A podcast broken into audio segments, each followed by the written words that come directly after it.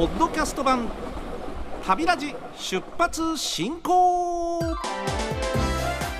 このポッドキャスト番組は RKB ラジオで毎週土曜日朝5時30分から放送している旅ラジ出発進行。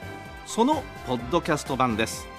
ポッドキャストでしか聞けないコーナーもございますよ。それでは早速出発進行。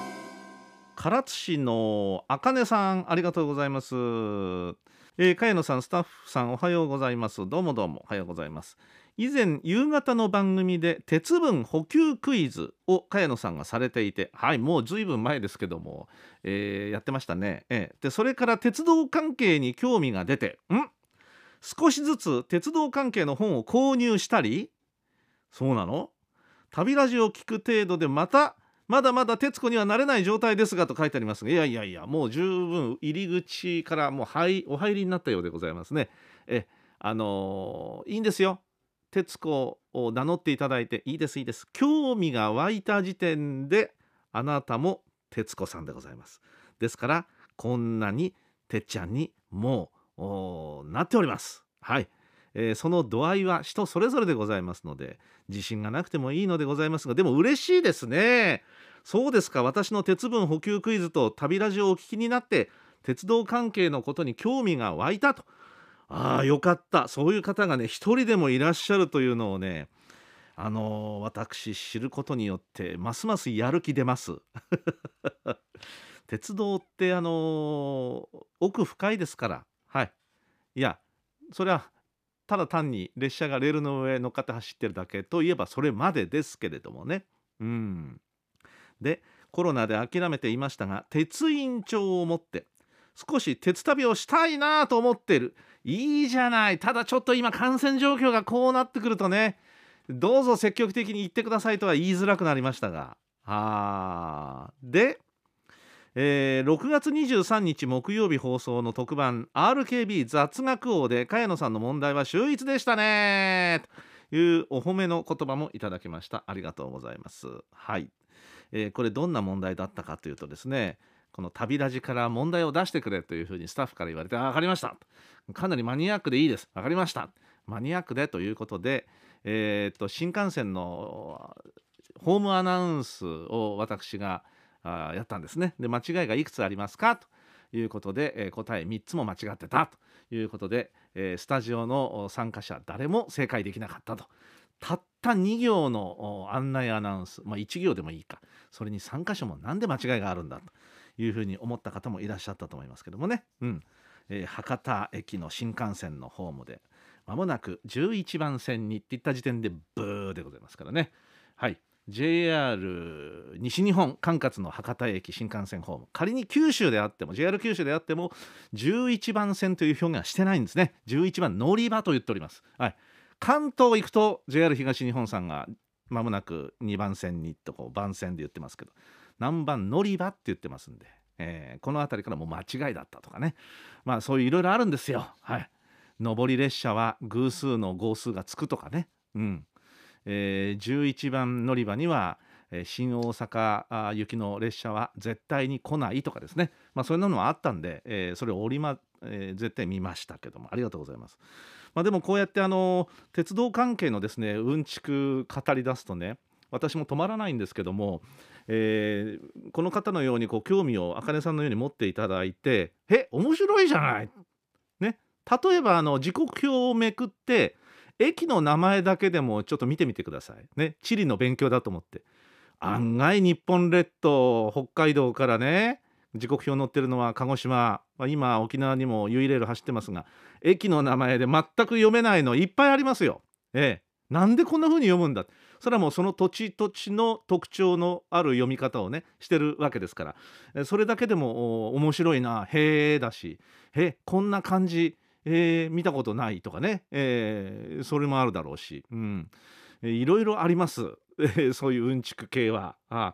ちょっとしたことでも興味持っていただくとねもう鉄道という分野からいろんなことに派生していきますんでね、うん、だから楽しめるんです本当に。だから時刻表をぜひ一冊皆さん、ええーこういうご時世でございますからポケットタイプでもいいので一冊買ってみて駅名からちょっと見てみるっていうのもねやってみると面白いかなと思います。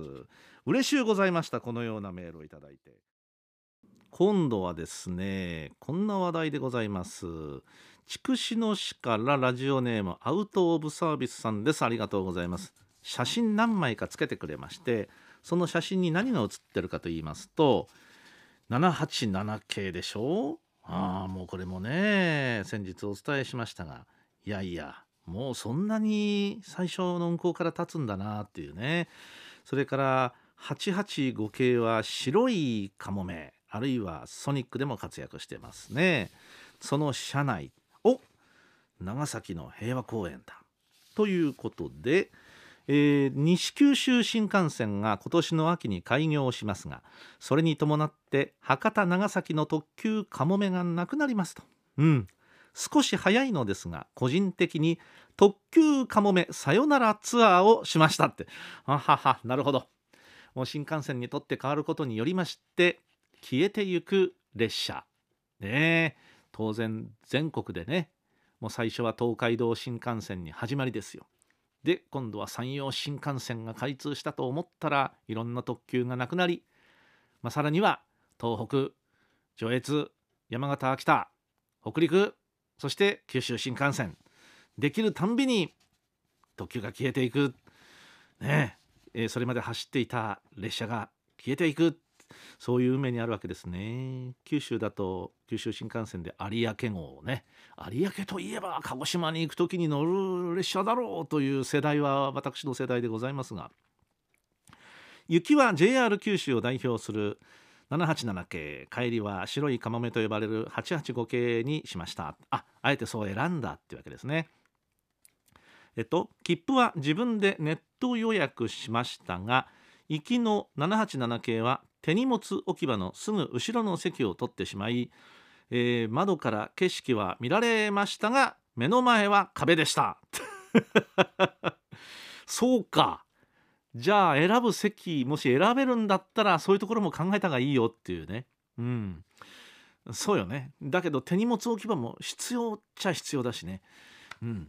あのそうそう。窓とあの座席のペースがこれ合ってない場合がありますね。特に改造が施されている車両ほどそうなりますね。最初はそうでもないんですよ。ちゃんと窓と座席のペースは一致してるはずなんですがその後試行錯誤を繰り返してだんだんこうずれてったりするとかね、うん、あるいは座席と座席のうん、まあまあ距離っていうんですか。間隔をちょっと変えたりゆったりめにしようっていうと窓とのいわゆるリズムが崩れちゃったりするっていうとちょうど窓と窓の間に座席が来ちゃったりしてる場合も当然あるわけですよね。うんそっか。なるほど。へえそしから失敗したと思いましたが今では笑い話ですとなってますんでまあまあね、うん、ちょっと身を乗り出そうというわけですか。外を見る場合はね。帰りの885系は白色に丸みのある外観が美しいです。そうそうそう。あの私の周りに全然あの鉄道そんなに興味ないって方が写真を見た瞬間に「えー、これ新幹線?」って言った方がいらっしゃいますがいやいやいやこれ在来線です。白いカモメです。えどこが違うの？って言われてまあこれ一から説明するとねあの長くなるんでやめました。はい。ね美しいです。そうそう。車内はとても綺麗で座席もすごく快適。どちらの特急も十分堪能して大満足しました。長崎市内をあちこち回って楽しい2日間。今度は西九州新幹線で行ってみたいです。ね。今西九州新幹線開通にもうの準備で長崎の駅は随分と位置が変わっておりますんでね。びっくらこきましたね。私最初行って。おーおおいおい。えらくこっちだなと思って。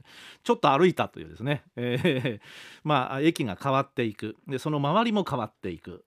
ね。そんなあの長崎かつての長崎を知ってる方にとっては全く別の風景になっていくということになるわけですけれどもそうですか、まあ、こうやってねさよならツアーいいですね、まあ、皆さんもいかがでしょう。この方に倣って長崎方面。ねなるほど。今だけだもんね乗れるのは。そういうことなんですよ。もう来年の今頃思い出話でしかなくなっちゃうんで。ということがあるんですがただ新型コロナ感染拡大しておりますんでこちらの方十分感染対策だけはなさってください。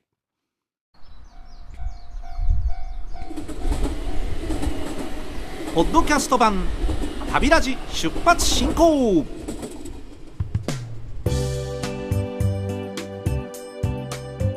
乗務員茅野の鉄道コラム。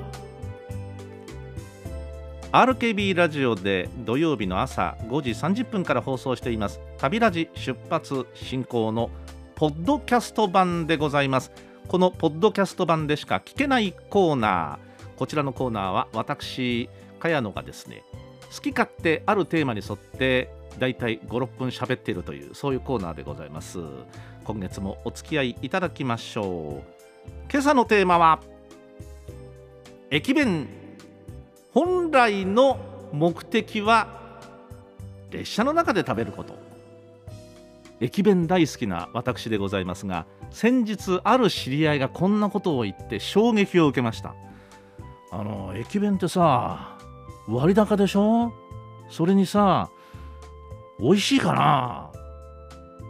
これね私衝撃だったんですよ。確かに割高かもしれん。それは認める。美味しいかな？って言われたんですよ。いやいや美味しいじゃない。だけどふと考えた。その人はですね駅弁をどういう状況で食べてるかっていうと駅弁を駅で買いどこかへ持って行ってで食べてる。わけですね。で当然駅弁っていうのはあったかくはない。冷えてる。まあ冷めてるっていうかな。うん。で決して量も多くはない。そんな状況で食べてるわけです。そうだよな。駅弁というのは私思ったんですがそもそもどういうものかというと駅でね、えーまあ、列車を降りて売店で買うもよしあるいはそもそもは窓が開く列車から窓を開けて「すいません」って言って呼び止めて「駅弁のおじさん幕の内一つお茶もね」なんて言って買ってた。でその弁当を買った人はそのままお席で膝の上に乗っけるかどうかして開けてそして旅の途中で景色を見ながらその駅弁を食べるわけです。そうすると美味しいんです。ところがですねこれをお家にそのまま持って帰って通の弁当として食べるとまあそれは確かに、うん、弁当っていうのはそもそもねまああの温かいものを売りにしているお弁当屋さんもございますが世の中には、まあ、そもそも温度としては冷めてる、えー、わけですし割高感は確かに駅弁の場合はある。そうするとなんだじゃあスーパーでお弁当を買ってた方が得だったなっていうふうに考える人がいても不思議ではないです。うん、それはそうです。だけど先にさっき言いましたように駅弁というのはそもそも駅で買った人が旅の途中で食べるものだという設定なわけですよ。だからそもそもそこが違うわけですね。何が違うかというとつまりシチュエーションが違う状況が違うと同じ駅弁の味もですね違って感じる流れゆく景色を見ながらのんびりとした気分でまああるいは旅というよりは単に移動の目的だけの人も当然いらっしゃるでしょう、うん、そうやって食べるのと、まあ、あるいは向かい合った人とか隣り合った、うんまあ、友人なんかとおしゃべりをしながら食べると。いうパターンも当時多かったでしょうね。そういう状況の駅弁の味と全く同じ同じ駅弁をお家に持って帰って一人で黙々と食べる。そりゃあね同じ味でも美味しいと感じるかそうでないかっていうのは差が出てくるわけですそこで。だから私その言葉に衝撃を受けたというわけなんですね。いやだから駅弁の食べ方自体がそもそもまあ間違ってるとは言いませんが今駅で弁当を買って列車の中で食べるというシチュエーション状況がかつてほど多くはないわけです。例えば新幹線とかああいう特急列車でそれをねテーブルを出して前からこう食べるっていう人はいるかもしれないけども例えば普通列車とか快速列車で駅弁食べてる人はほぼ見かけない。ましてや今急行列車。ね JR から今急行列車消えております。そうなるとかつてほどお弁当をもぐもぐしながら列車の旅を楽しむ人はそれはもう格段に減ってるわけですよ。だからああ昔は良かったなと感じる一つのポイントなわけですね。駅弁の味が大きく当時と変わっているわけではないのですがやっぱり感じ方は人それぞれ状況によって変わってくるのでありましてあ駅弁駅弁って美味しいかなというふうに思ってる人が私はかわいそうでならない。そんなふうに思う次第でございます。駅弁の話まだまだ続くよ。次の回もこのテーマでいこうと思います。